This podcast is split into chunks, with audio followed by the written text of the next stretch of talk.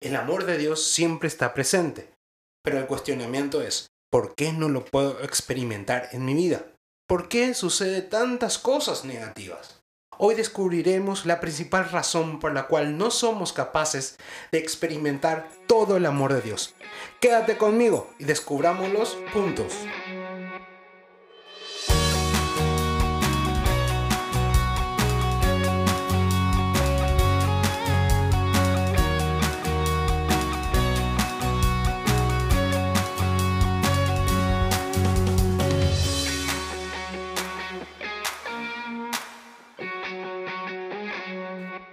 Sean bienvenidos al podcast Si estos se callan, gritarán las piedras, por su servidor y amigo Zacarías Jiménez. Es un gusto y una bendición estar de nuevo compartiendo con ustedes. Hoy continuamos con la serie que la titulamos La solución gratuita en un mundo que todo lo negocia, en donde iremos descubriendo la solución con mayúscula que muchas veces a pesar de tener enfrente, no siempre la abrazamos y la hacemos parte de nuestra vida como cristianos. En el anterior podcast hablamos del amor de Dios que siempre está presente, que es gratuito, que es incondicional y que siempre, siempre es para cada uno de nosotros. Pero ante ese amor de Dios, que es infinito y gratuito, nacen las preguntas. ¿Por qué no lo puedo experimentar a plenitud si yo quiero dejarme amar? Si Dios es amor, ¿por qué sucede tantas cosas negativas en mi vida? Si Dios es amor, ¿por qué sucede tantas cosas malas en el mundo?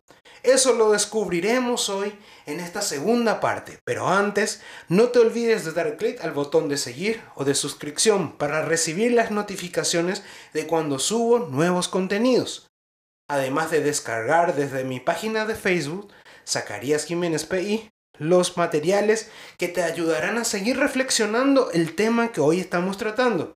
O que sencillamente puedas compartirlo con tu comunidad para vivir juntos esta experiencia. Y lo más importante, comparte este contenido con aquellos que puedan necesitarlo. La meta es llegar a más personas para seguir creciendo en nuestra relación con Cristo Jesús. Cuando comenzamos toda esta serie, empezamos hablando de la definición de la, palabra problema y nos adentramos en su significado. Y precisamente hoy descubriremos eso, la madre de todos los problemas. Si no podemos experimentar el amor de Dios a plenitud, precisamente es por este problema que en los tiempos de hoy se evita hablar con franqueza. Muchas veces se busca redefinirlo para presentarlo como lo que no es. Se relativiza eso a una experiencia personal o acorde a la perspectiva, como uno vive. O sencillamente se habla de su inexistencia y que solo es algo de la iglesia primitiva. Pero hoy vamos a descubrir que no es así. Esto sigue vigente y afecta a todos, a todos. Sí, estamos hablando de la principal causa por la cual no podemos experimentar el amor de Dios a plenitud, y es precisamente el pecado. Pero no vamos a entrar a hablar de cuáles son los pecados, ni los tipos de pecados. Hoy vamos a descubrir su esencia, para que así podamos comprenderla en su amplitud. La palabra pecado pecado no se descubre en la vida porque alguien te cite textualmente cuáles son los actos que son considerados pecados, sino que se descubre cuando se toma conciencia de que es parte de nuestra vida. Nuevamente vamos a entrar a analizar la etimología de la palabra pecado, para así adentrarnos en su significado más profundo. La palabra pecado etimológicamente significa tropezar, errar el camino. Por ende, estamos hablando que salimos de la senda que nos lleva a la plenitud con Dios, a esa plenitud que Él dispuso para nuestra vida. Estamos en un estado de confusión continua y no viendo con claridad lo que Dios nos propone. Y por ende, no podemos experimentar su amor infinito. Habiendo conocido el significado, Veamos primero las tres relaciones que afecta el pecado en nuestra vida. Es necesario conocer cómo afecta el pecado en las relaciones que tenemos nosotros. Y aquí vamos a hablar en esas tres dimensiones. Primero vamos a hablar de ese daño que hace nuestra relación con Dios. Primero, que nos hace creer que somos indignos de ese amor. A consecuencia del pecado es que creemos que no merecemos ser amados, que no merecemos ser tocados por alguien que es bueno, perfecto, que es misericordioso. El pecado nos hace creer que somos autosuficientes, que somos como dioses, que no necesitamos a Dios. Precisamente cuando Adán y Eva pecaron, por la tentación fueron, serán como dioses. El pecado nos hace buscar falsos caminos de salvación. Por ende, daña esa relación de buscar realmente a ese Dios verdadero. Y sobre todo el pecado nos hace complicar nuestra relación con ese Dios que nos quiere salvar. Porque empezamos a poner trabas, ponemos requisitos, empezamos a buscar mil razones para complicar nuestra relación con ese Dios que es amor y quiere salvarnos. La segunda dimensión que afecta al pecado, la segunda relación que afecta es precisamente la relación con nuestros hermanos. Hace creer que somos superiores a los demás.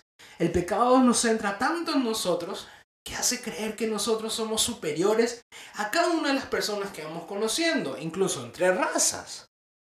También, por supuesto, afecta en nuestra relación de amor con los demás.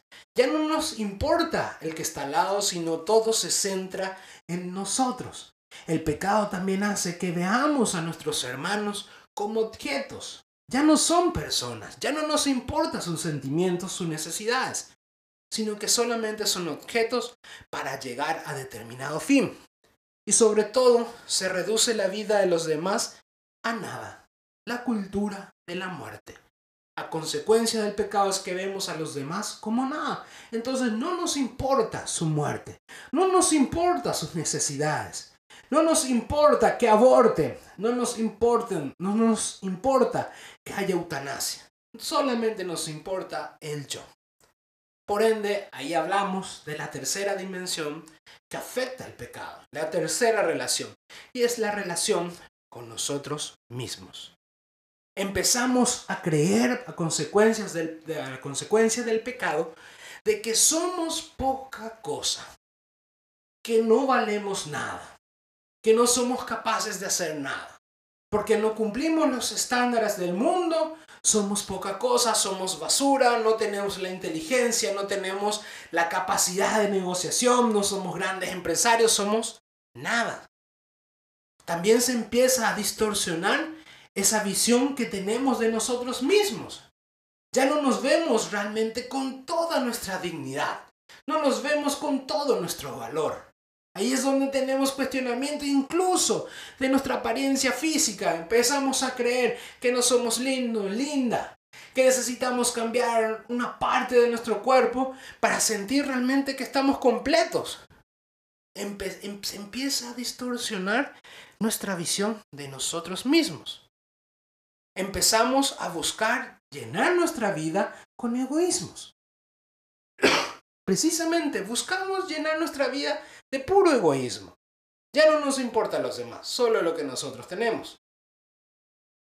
Y a consecuencia del pecado nos volvemos cáscaras vacías. Solo sobrevivimos y dejamos de vivir. Y he hablado durante todo este tema de lo que estamos desarrollando hoy de nosotros, no solamente en primera persona. ¿Por qué? Porque precisamente el pecado nos afecta a todos. En Romanos 3:23 la palabra de Dios nos dice, todos pecaron y están privados de la gloria de Dios. En algunas versiones dicen de la presencia salvadora de Dios. Todos, todos, absolutamente todos somos afectados por el pecado y sus consecuencias. Nadie puede decir, yo estoy libre de pecado. Yo no soy pecador. Al menos que estemos hablando de María Santísima. Ella capaz pueda decirlo eso con toda certeza. Pero todos los demás todas las criaturas de Dios, todos los seres humanos, solamente podemos decir que somos pecadores. Y aquel que niega su realidad está negándose a reconocer aquella enfermedad que muchas veces le consume y no le deja ser completamente feliz. El mundo de hoy nos quiere proponer que el pecado realmente no existe, que incluso que es relativo, que no tiene consecuencias. He visto series en Netflix en donde presentan al pecado solamente como algo divertido, sino que es un mal concepto, que la iglesia es retrógrada. Aquel que piensa mucho en el pecado, no, no, no, ese vive en el siglo pasado. Nos quieren presentar al pecado como realmente lo que no es, y no nos damos cuenta que éste tiene sus consecuencias. Incluso queremos justificar con una frase que siempre se repite. Si eso te hace feliz y no hace daño a nadie, no tiene nada de malo. Pero siempre, siempre el pecado tiene sus consecuencias. Por eso la palabra de Dios nos ayudará a descubrir dos consecuencias del pecado en nuestra vida y en nuestra relación con todo. El primero la encontramos en Romanos 3:23 y la palabra de Dios dice, todos pecaron y están privados de la gloria de Dios. La principal consecuencia del pecado es que nos separa de ese Dios verdadero. No nos permite verlo con claridad en nuestra vida. No nos permite escuchar su voz y por ende no somos capaces de comprender sus misterios en nuestra vida. El pecado daña nuestra relación con Dios. No porque Dios a Dios le afecte, sino porque a nosotros no nos deja descubrirlo, porque como dijimos, estamos errando el camino, estamos enseguecidos. Pero la principal consecuencia que más me ha sorprendido es lo que está en Romanos 6:23. Pues el salario del pecado es la muerte. Asimismo es hermanos. la consecuencia más importante es que el pecado nos lleva a la muerte. Y no estamos hablando solamente de la muerte biológica, sino que estamos hablando de la muerte espiritual, de la muerte psicológica y la muerte de nuestras emociones, nuestra autoestima. Empezamos a quedar como una cáscara vacía que solamente sobrevive y ya no vive. La vida deja de tener color. La vida deja, la, deja de tener importancia. La vida deja de tener significado. ¿Cuántas personas conocemos que están en esa situación de que parecen muertos vivientes? Y no estamos hablando de una película, no es necesario vivir un virus fatal, sino que vemos personas que se sienten vacías, personas que no tienen no encuentran significado para su historia, que no encuentran significado para seguir adelante. Algunos sobreviven, otros deciden ya no continuar. Es necesario analizar todo esto en nuestras vidas para que podamos ser conscientes realmente de que el pecado daña todo nuestro ser. Me ha pasado mucho que cuando he caído en situación de pecado o estoy en pecado, empiezo a sentirme mal. Empiezo a, perder la visión de mi familia, de mi trabajo, de mis proyectos, de mi actividad. Es como si fuera que pierdo luz, pierdo fuego y empiezo a caer hacia atrás. Empiezo a no escuchar la voz de Dios en toda su creación. Empiezo a distraerme. Empiezo a no darme cuenta de que su amor siempre, siempre está presente para mí.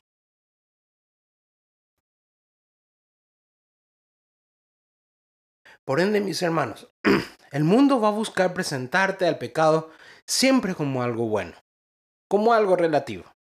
Pero este nunca trae nada positivo para nuestra vida porque nos, aleja de la propuesta de Dios de una vida íntegra. Pero solo aquel que es capaz de reconocer que en su vida existe el pecado es capaz de buscar salir de él. Solo aquel que toma conciencia de su estado, de su enfermedad, es capaz de buscar una medicina. Si no, se queda en el mismo lugar y termina siendo demasiado tarde. Por eso, para poder arrancar de nuestra vida el pecado y sus consecuencias, es necesario dejar de lado las excusas y los falsos justificativos y a sincerarnos con nosotros mismos. En Proverbios 28:13 dice la palabra de Dios, el que oculta sus delitos no prosperará, y el que los confiesa y cambia obtendrá compasión. La propia palabra de Dios nos dice, aquel que oculta sus pecados, aquel que no es capaz de reconocer su realidad, no puede salir adelante. Sin embargo, aquel que confiesa, sea sincera, obtiene compasión, obtiene la solución. A Dios no le afecta que pequemos. Eso solamente nos daña a nosotros. Por eso ocultarlo solo nos amarga más y nos aparta de la verdad. Ahora que hemos hablado del pecado, vamos a hacer un momento de oración para ser capaces de reconocer frente a ese Dios maravilloso que es puro amor, que somos pecadores. Yo el que le está hablando, constantemente me reconozco ante ese Dios maravilloso que he pecado mucho y me acerco a Él para que me ayude realmente a superar eso en mi vida y no me consuma en todas esas consecuencias. Vamos a ponernos en actitud de oración y vamos a decir en el nombre del Padre, del Hijo, del Espíritu Santo. Amén. Padre Santo, Padre de bondad, hoy queremos ponernos ante tu presencia para ser capaces de reconocer que somos pecadores, que en nuestra vida hay tanta oscuridad, que nosotros, nosotros mismos hemos colocado en nuestra historia. Por eso hoy queremos ser iluminados por tu presencia para presentarte todas nuestras debilidades, todos nuestros pecados, presentarte esas consecuencias que afectan mi vida y mi corazón y mis pensamientos, para que contigo realmente yo pueda sincerarme y descubrir tu verdad.